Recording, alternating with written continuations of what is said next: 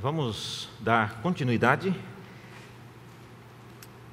ao nosso a nossa série de mensagens na vida e, e nos incidentes de Ana, que eu tenho chamado aqui a mulher com o espírito atribulado, atribulada de espírito. Nós já vimos várias coisas e vamos ler novamente agora no capítulo 1, a partir do verso 9. 1 Samuel,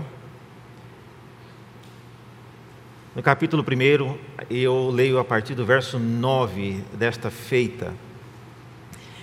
Diz assim a palavra do Senhor. Após terem comido e bebido em Siló, estando Eli, o sacerdote, assentado numa cadeira junto a um pilar do templo do Senhor, Levantou-se Ana e, com amargura de alma, orou ao Senhor e chorou abundantemente. E fez um voto, dizendo: Senhor dos exércitos, se benignamente atentares para a aflição da tua serva, e de mim te lembrares, e da tua serva te não esqueceres, e lhe deres um filho varão, ao Senhor o darei por todos os dias da sua vida, e sobre a sua cabeça não passará navalha. E demorando-se ela no orar perante o Senhor, passou Eli a observar-lhe o movimento dos lábios, porquanto Ana só no coração falava, e seus lábios é, se movia, porém não se lhe ouvia nenhuma.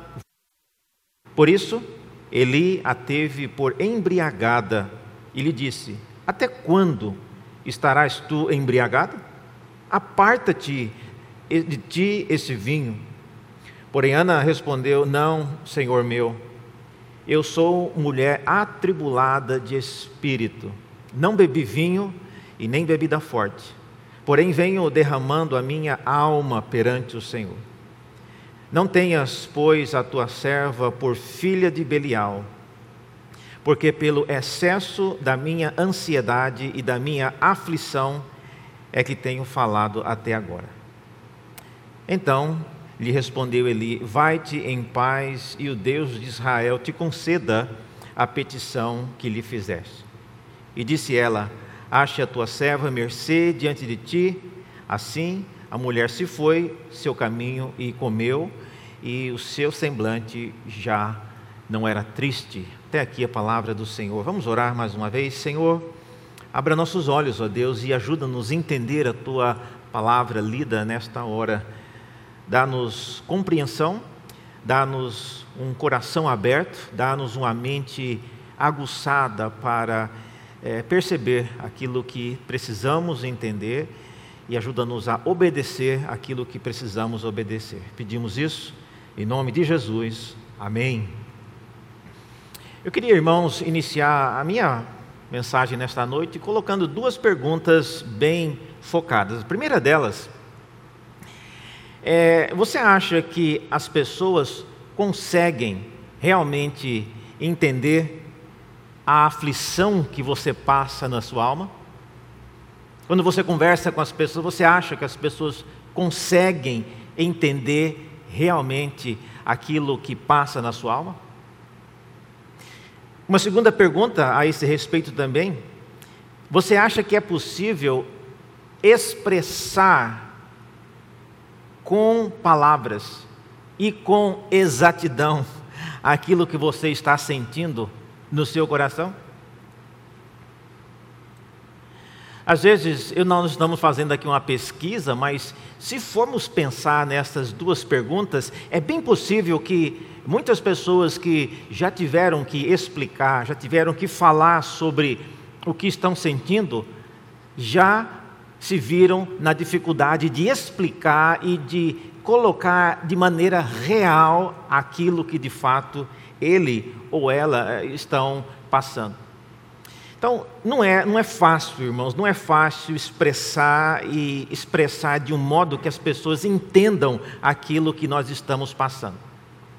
E já de cara, eu diria, você não deve, por causa disso, frustrar por pensar que as pessoas não entendem o que você está passando, porque, de uma certa medida, é realmente impossível que as pessoas que não estão no seu lugar, que não estão dentro da sua mente, entendam aquilo que você está sentindo da mesma perspectiva que você entende. É, Deixe-me colocar isso de uma outra maneira. Eu creio que muitos de vocês conhecem uma pintura muito famosa, essa pintura é uma pintura chamada O Grito. Ela foi pintada por um pintor norueguês chamado Edward Munch em 1863. O que há de curioso nessa pintura é que ela, o pintor é alguém muito atribulado, ele perdeu a sua mãe e a sua irmã ainda quando criança, e o seu pai se opunha veementemente à sua carreira de pintor. E Munch, quando pintou esse quadro, um ano antes dele fazer essa pintura, ele escreveu em seu diário o que muitos estudiosos e especialistas da, das obras de Edward Munch é, dizem ter sido o contexto em que ele pintou esse quadro. E no que ele escreveu em seu diário, ele disse o seguinte: que ele estava andando por um caminho com dois amigos e o sol estava se pondo quando de repente o céu tornou-se vermelho como sangue. Eu parei, sentindo-me exausto e me encostei na cerca. Havia sangue e línguas de fogo sobre o golfo sinuoso, azul e negro, e a cidade. E os meus amigos continuaram andando, e eu fiquei lá, tremendo de ansiedade, e senti um grito infinito que atravessava a natureza. Ou seja, essa, essa gravura, ao invés de estar descrevendo alguém gritando, Segundo o relato de Munch, essa gravura descreve alguém ouvindo um grito.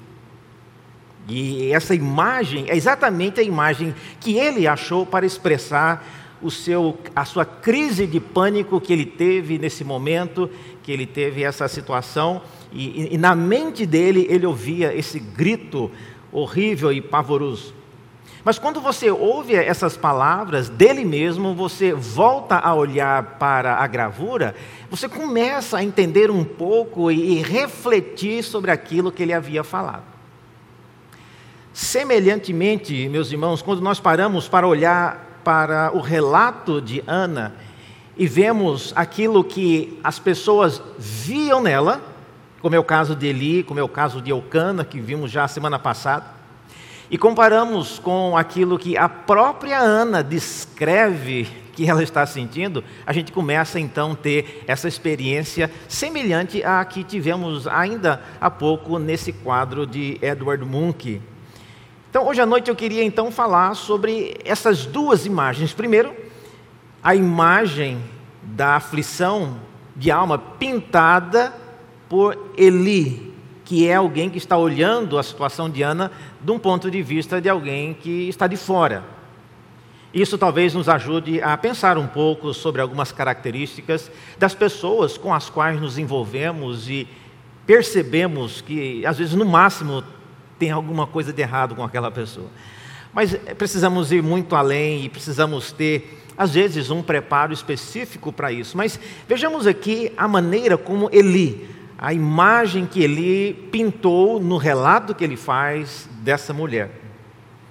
Primeira coisa que a gente vê no relato dele é que Eli achava que Ana era uma mulher que chorava e não comia. É uma interessante essa observação que ele faz, mas não sei quantos já atinaram para isso.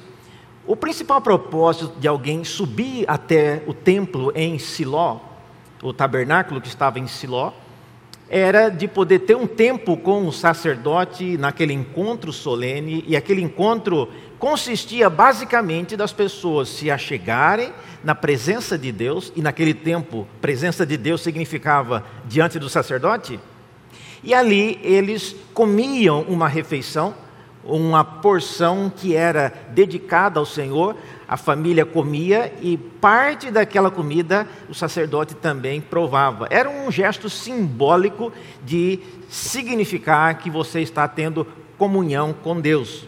Mas o que adianta se Ana, é, saindo da sua casa, viajado todo aquele trajeto e chegasse lá no momento principal, ela só chorasse e não comesse?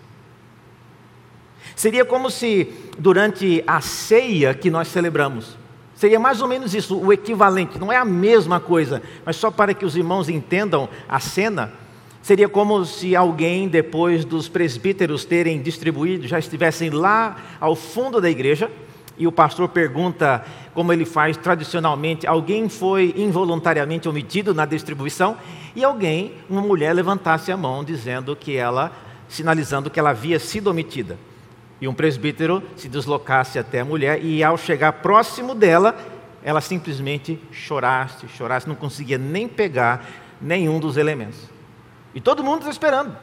O pastor está esperando ela ser servida, a igreja está esperando ela ser servida e a mulher não para de chorar. Então você vê que a situação de Ana não é que ela chorava em casa, não é que ela vivia chorando pelos cantos. O momento, a situação em que ela chorava era uma situação específica, era uma situação onde fazia parte de um ritual religioso e ela deveria não chorar, mas pelo menos fazer aquilo para o que ela foi até aquele local para fazer. Então, não comer significa não é que ela havia perdido a fome, é que ela não conseguia, no momento exato, participar daquele banquete preparado para simbolizar a refeição de comunhão com Deus. Então, como ela fazia isso constantemente, e Eucana menciona isso, por que, que você chora, mulher? Por que, que você não come? Não é que ela perdeu a fome, mas é porque no momento certo nós saímos de casa, viajamos, chegamos aqui, fizemos toda essa preparação. Eu lhe dei porção dobrada para você apresentar diante do Senhor. E no momento principal, você só começa a chorar e não come, ou seja, não participa daquela celebração. E eu creio que na visão de Eli, que era o sacerdote que estava ali juntamente com seus filhos, ele já devia pensar né, criar já o estereótipo, lá vem a mulher que chora e não come. Então, Ana, certamente, na visão e na pintura que ele faz dela, da sua aflição, ela era uma mulher que só chorava e não comia. Uma segunda coisa que eu vejo, talvez na mente de Eli, é que Ana era uma mulher que chorava e não orava. Outra coisa que fazia parte, os versículos 12 e 13, fala que ela chegava no momento e Eli observou que bem de perto, que ela estava ali mexendo os lábios, mas não saía nenhum som. E, e, por que, que isso é importante? Não é que havia, irmãos, oração silenciosa e o sacerdote está implicando com a mulher, não é isso. Mas é que aquele momento em particular era o momento quando Ana vindo da sua casa para aquele momento especial. E naquela ocasião, não se ia à presença de Deus num tabernáculo como nós fazemos hoje, dominicalmente. Geralmente era em períodos mais avançados, uma vez por mês, dependendo da situação, ou em festas especiais. Então, era um momento especial. E era um momento não de a pessoa ficar apenas chorando, mas de alguma maneira expressar diante de Deus aquilo para o que ela compareceu naquele santuário, naquele dia. E, e, tanto é que quando Ana finalmente consegue explicar o que ela veio fazer, o sacerdote disse: Vai-te em paz, minha filha. Então era isso que ele estava esperando. Mas conforme a narrativa nos informa, por várias vezes Ana nem conseguia expressar o que ela queria. E, e na visão de Eli, é, Ana estava atrapalhando a liturgia, porque tinha várias pessoas que queriam, estavam talvez numa fila para poder chegar, aproximar-se do sacerdote e orar a Deus. Veja, eles não estavam orando ao sacerdote, eles estavam orando a Deus. Mas o sacerdote estava ali para ver, por exemplo, se era um voto, é, o sacerdote olhava e ouvia, mas Ana não conseguia fazer nem isso. E de modo que aquilo que acontecia era algo que incomodava o sacerdote. Mais uma vez, isso faz parte da pintura que Samuel está fazendo. Ele não sabe, ele não tem a, talvez a sensibilidade e não teve o cuidado de perguntar a Ana, de conhecer a história de Ana, mas ele simplesmente é, taxou-a como alguém que não consegue orar. Chega na hora e começa a chorar e pronto. Uma terceira coisa, ainda mais grave, que faz parte desse quadro que ele pinta, no versículo 16 é dito que ele a categoriza como uma filha de Belial. Tá? Embora a origem e a expressão, de, a, a, origem e o significado dessa expressão filha de Belial ou filho de Belial sejam incertos, pelo uso que é feito dessa expressão na Bíblia, conforme aparece no versículo 16, é, é meio fácil você descobrir o significado dela. E certamente não tem a ver com coisas boas. Tá? Posteriormente, nós vamos ver isso depois, mas os filhos de Eli, no capítulo 2, são chamados de filhos de Belial. E olha, meus irmãos, os filhos de Eli, ah, uma das características deles que a Bíblia faz é de que eram pessoas reprováveis, eram pessoas que não se importavam com o Senhor, eram pessoas que desprezavam aquilo que era trazido ao Senhor. Para vocês terem uma ideia, esses, esses dois filhos do sacerdote, eles se deitavam com as mulheres que vinham para adorar ao Senhor ali no santuário, e o Senhor havia claramente dito a Eli sobre esses dois filhos dele, dizendo que é, que eles eram, estavam pecando, disse o Senhor, esses filhos seus estão pecando gravemente contra mim. E eles são chamados filhos de Belial. Agora, a pergunta é: qual é a relação que Eli está fazendo entre filhos de Belial ou filha de Belial com Ana? Como é que ele acha que Ana se enquadraria também nessa categoria? Veja, olhando rapidamente o significado de filhos de Belial ou filha de Belial, pelo menos três coisas você tem que ter em mente quando você lê ou ouvir essa expressão. A primeira delas é que um filho de Belial, ele não se importa com o Senhor. Tá, mas onde é que entra a pobre da Ana aí, reverendo? Bom, na visão de Eli, o fato dela vir ao templo e não comer, ou seja, tudo preparado, tudo arrumado, toda a, a, oferta havia sido cuidadosamente preparada e no momento certo ela se, não é que ela se recusa, mas ela começa a chorar e tudo fica pela metade. Então, na visão de Eli, ele lia isso como alguém que não se importava com o Senhor. A gente sabe que não é isso, irmãos, mas eu estou mostrando aqui o quadro que Eli está pintando dela. Segunda coisa, uma pessoa, um filho de Belial, conforme a gente vê em outros locais, era alguém que desprezava a piedade do próximo. E na visão de Eli, quando Ana delongava demais na oração, quando ela chorava demais, possivelmente ela incomodava quem estava do lado. E na visão de Eli, isso aí era uma, um desprezo pela piedade alheia daqueles que estavam ali no santuário em Siló para adorar a Deus. E por último, um filho de Belial era alguém que desprezava o culto a Deus. Mais uma vez, como é que ele associou isso com Ana? Na visão dele, é uma mulher que comparece na igreja bêbada, não tem nenhum respeito pela casa do Senhor. Isso na visão dele. Então ele, ele viu que ela tinha traços, ou pelo menos algum indício de que estava embriagada.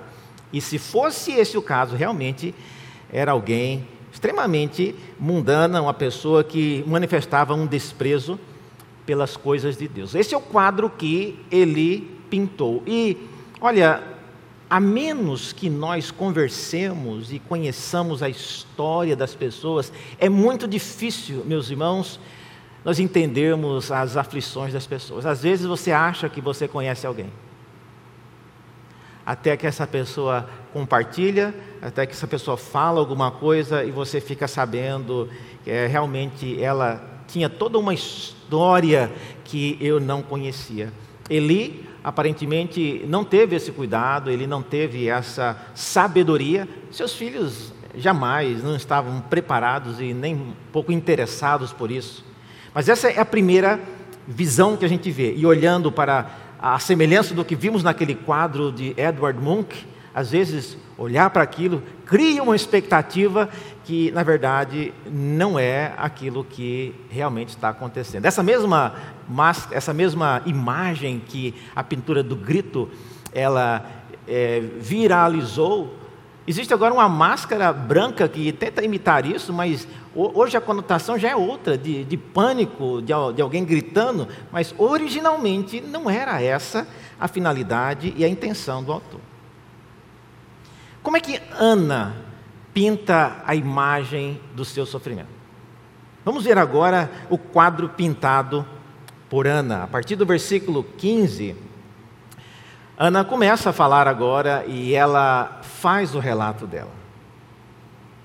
Primeira coisa que Ana diz é a respeito do significado do seu choro.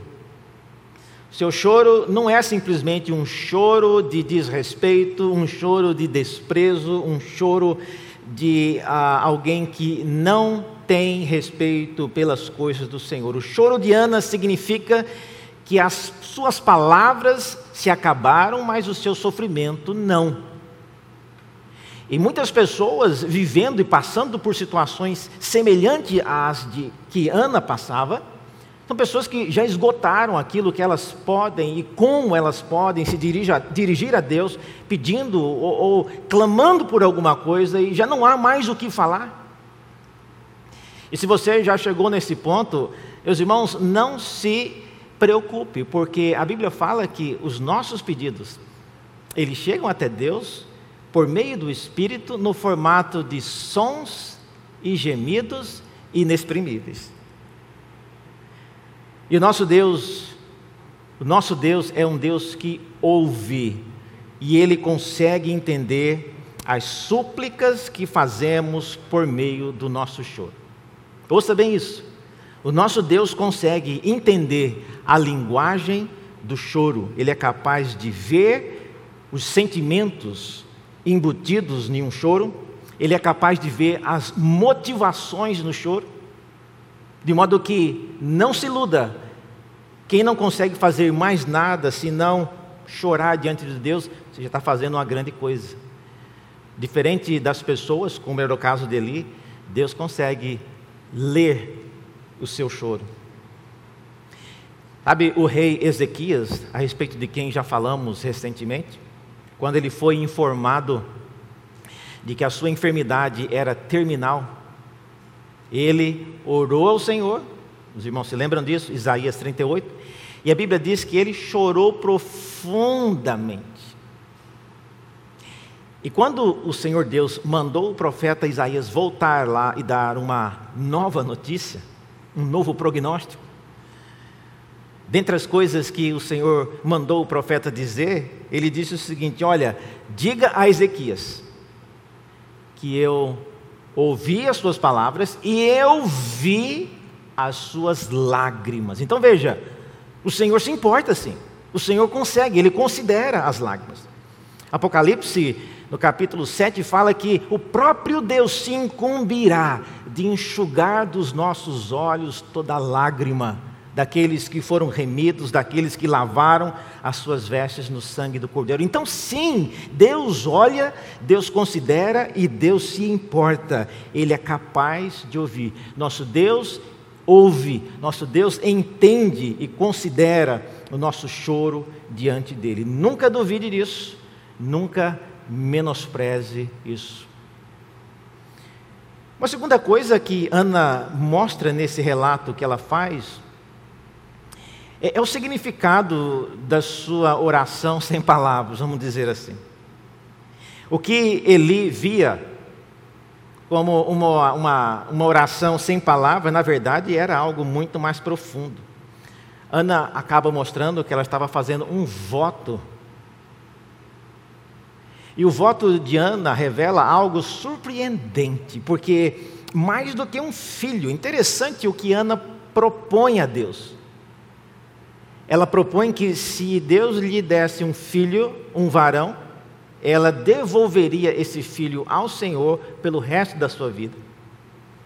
E ainda promete que não ah, rasparia a sua cabeça, ou seja, não passaria navalha sobre a sua cabeça, simbolizando um voto chamado um voto de Nazireu, um período longo que uma pessoa dedicava aos seus filhos. E o voto de Nazireu tinha várias coisas que estavam envolvidas, mas era um gesto dos pais de dedicar os filhos para alguma obra que o Senhor tinha para eles. E no momento certo, ah, quando o filho crescesse, ele poderia então escolher um dia para cortar toda a cabeleira e queimar diante do Senhor. Basicamente, era isso o voto de Nazireu. E Ana, ao falar isso, ela certamente está pensando nisso. Agora, o que eu quero que os irmãos vejam é que, ao prometer que ela daria o seu filho de volta, isso mostra que a maior fonte de tristeza de Ana não era necessariamente a esterilidade. Mas era o fato de ela entender que estava sendo objeto, alvo do castigo da aliança. Como eu já falei na semana passada, a esterilidade era alguma coisa que sinalizava que o povo havia se afastado do Senhor. E a pessoa estéril, no caso a mulher estéril, não, ela pessoalmente poderia não ter nada, ou especificamente por causa daquilo, não era culpa dela em particular, mas Deus levantava pessoas para servir de testemunho, para servir de lembretes para uma geração de que o povo em geral havia se esquecido dele. Mas a maior prova que Ana dá, então, da, da, do seu temor a Deus, da sua, do seu comprometimento, é a sua intenção de devolver um filho ao Senhor. Meus irmãos, eu não sei quantas mães estariam prontas a fazer isso deixar um filho no templo, especialmente num templo onde tinha homens como Hofni e Finéias, homens imprestáveis, homens ímpios, e Samuel, o Samuelzinho, cresceria ali na companhia daqueles dois. E Ana deixaria o seu filho para crescer ali. Olha, isso mostra que Ana valorizava, acima de tudo, o privilégio de estar em paz com Deus, de não ser mais alguém que carregasse o símbolo da maldição de Deus sobre uma geração. Era isso que ela queria.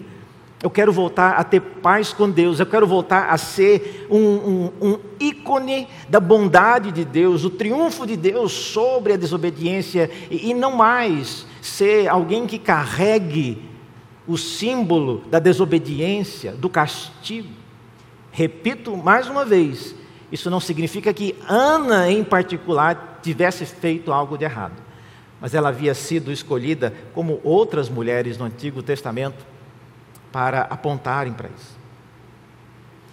Eu não tenho como dizer, irmãos, que o que funcionou para Ana fazer essa proposta para Deus, Senhor, se o Senhor me der um filho, eu prometo devolvê-lo ao Senhor. Eu não tenho como dizer que as pessoas que não conseguem se engravidar, se fizer uma promessa semelhante, olha, se o Senhor me der um filho, eu vou entregá-lo na igreja de Santo Amaro, o pastor Geimar vai cuidar dele para o resto da vida. Eu, eu não sei se isso agradaria a Deus e funcionaria da mesma maneira que funcionou com Ana. Mas uma coisa eu, eu posso dizer e eu digo com certeza. Ana demonstrou com o seu pedido ter uma satisfação muito maior em viver em paz com Deus do que a satisfação de ser mãe e de criar o seu filho. Eu vejo a atitude dela e semana que vem nós veremos mais sobre isso. O cântico de Ana revela algo surpreendente dessa mulher. Mas o voto dela então é algo que nos deixa pensando sobre as motivações do seu coração. Mais do que um filho, ela queria estar em paz com Deus, ela queria iniciar uma nova história, ela queria ser alguém conhecida, não como uma pessoa que carregava um símbolo da maldição, mas alguém que carregasse um símbolo do triunfo e por incrível que pareça, ela se tornará. Ela se tornará. O cântico de Ana vai ser posteriormente quase que repetido por Maria no Novo Testamento, quando do nascimento de Jesus. Olha só. Em terceiro lugar, ainda, uma coisa da, da pintura que Ana faz da sua situação, o significado da sua aparente embriaguez. Aquilo que Eli via como embriaguez, Ana via como um grande momento de conquista. Por que, que eu penso isso? Sabe, irmãos, o choro de Ana, nessa ocasião, foi um choro diferente. Porque nesse dia, ela de fato conseguiu comer e conseguiu falar o que ela não conseguia há muito tempo.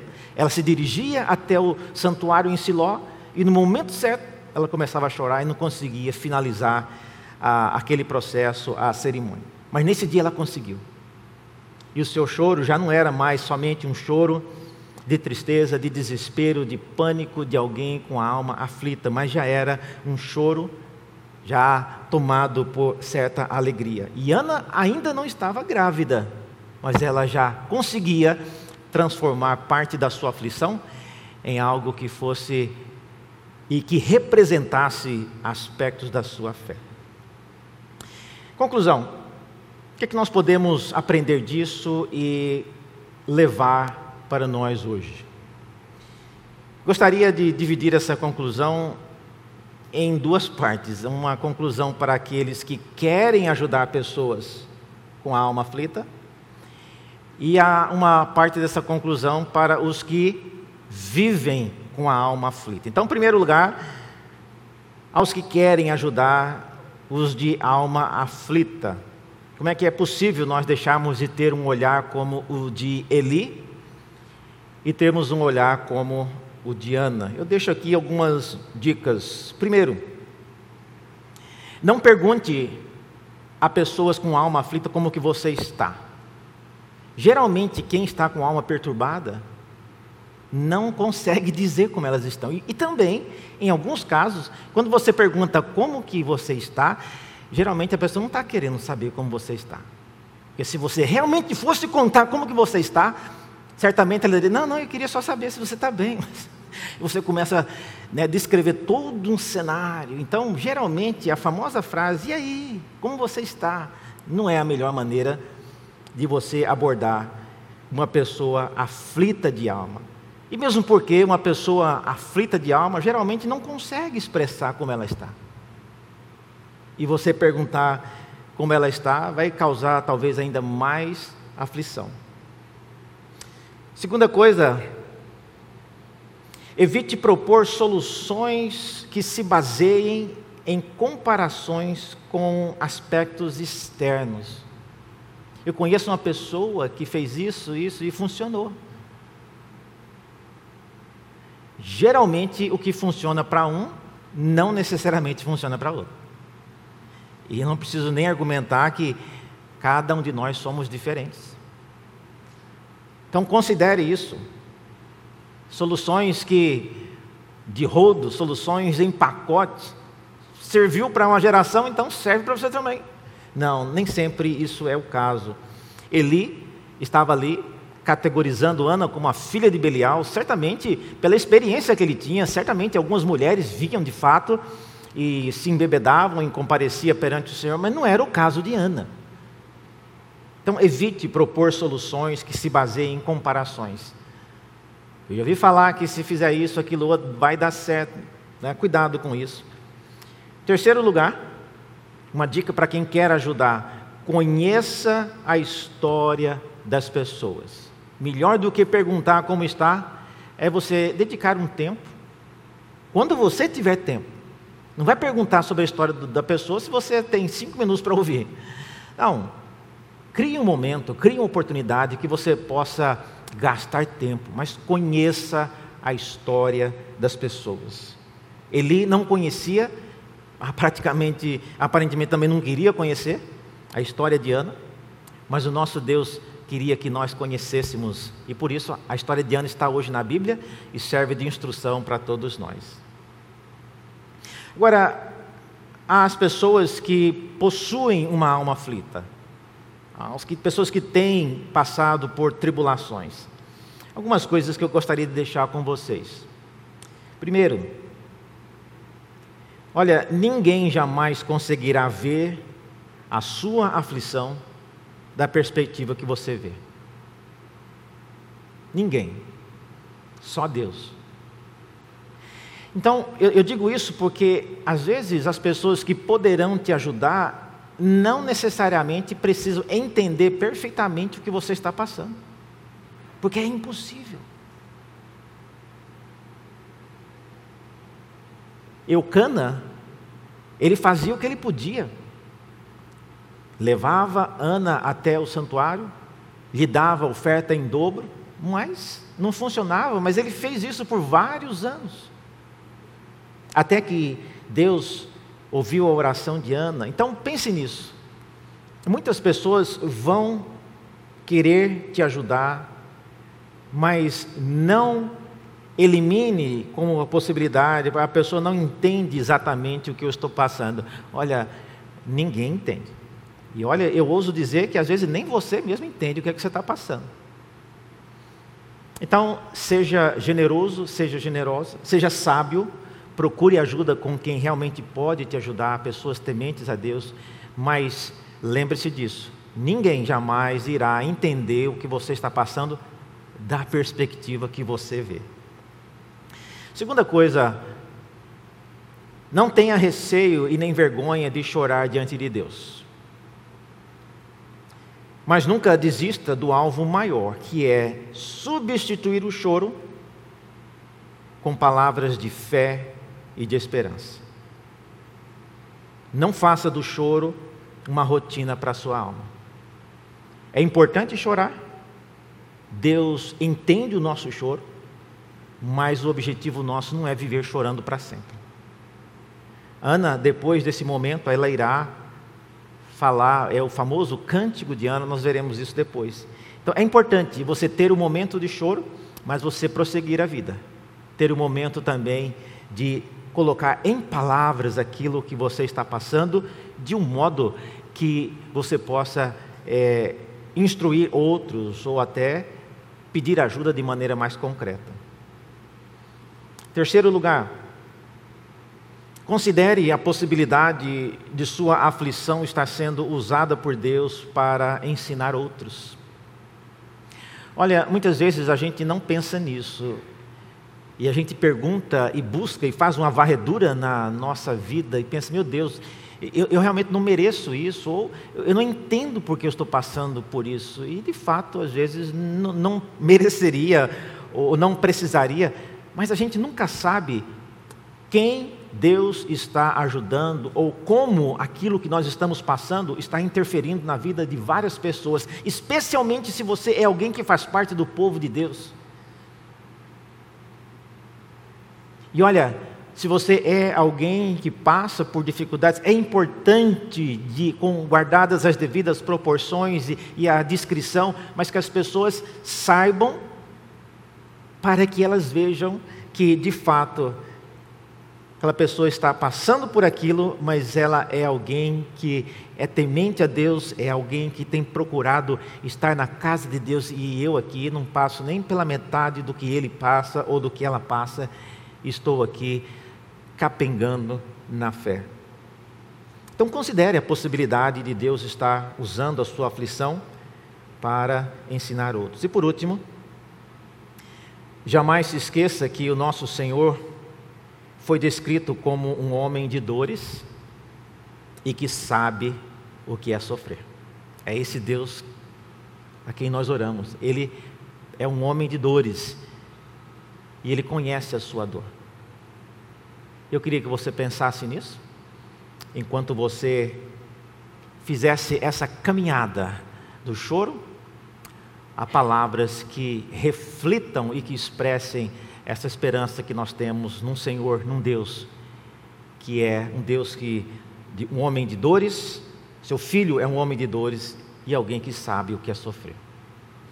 Vamos orar mais uma vez, vamos baixar as nossas cabeças, pedir que Deus aplique essa palavra em nosso coração.